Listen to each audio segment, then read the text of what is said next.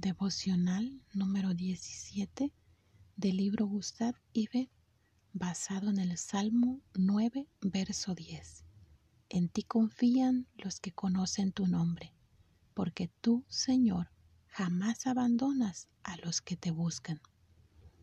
Un pequeño de dos años puede arrojarse desde el sofá de la sala con una enorme sonrisa en el rostro y sin temor. No lo hace porque caer no duela o porque domine el uso de sus piernas. Él se arroja desde el sofá con confianza porque sabe que su papá está cerca. Extiende sus brazos y pega un brinco con la convicción de que será recibido en los brazos de su padre. Él confía en su padre porque conoce a su padre. ¿Será que nosotros conocemos al nuestro? Nuestro Padre es el Señor del universo. El verso 7 declara que Él reina por siempre. Él tiene cuidado y control. Él conduce todas las cosas hacia donde deben ir. El verso 8 dice que Él juzgará al mundo con justicia. Dios no necesita nuestra ayuda. Él es bueno y soberano. En medio del dolor podemos levantar nuestro clamor hacia el Señor, pero este clamor no es un clamor sin esperanza. La oración de los redimidos es una oración llena de confianza porque hemos conocido a nuestro Dios. Conocemos su poder, su bondad. Sabemos que Él es refugio de los oprimidos. Es su baluarte en momentos de angustia, dice el verso 9. Sabemos que el pecado y la muerte no tienen la última palabra.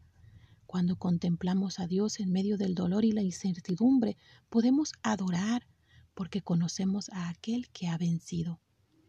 Él no se quedó mirando la injusticia desde su trono.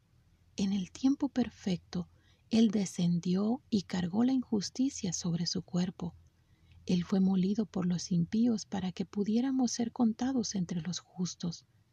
Este es el Dios a quien adoramos. Este es el Dios en quien confiamos. Los tiempos difíciles nos recuerdan que no confiamos en Dios porque tenemos comodidades terrenales. No descansamos en nuestra salud, nuestras finanzas o nuestros gobiernos. Tenemos la seguridad de algo muchísimo mejor. Si el desastre o la tiranía humana nos arrebata todas las cosas, lo más importante permanece. Incluso las mejores partes de este mundo quebrantado son solo un vistazo de la gloria que nos espera en la eternidad. En el tiempo de escasez podemos colocar nuestra mirada en nuestro mayor tesoro, nuestro Salvador, y depositar nuestra confianza en Él. Cada mañana llevemos nuestra alma a mirar a aquel que fue abandonado para que los suyos no fueran abandonados jamás. Al contemplarlo, no podremos evitar irrumpir en adoración a su nombre.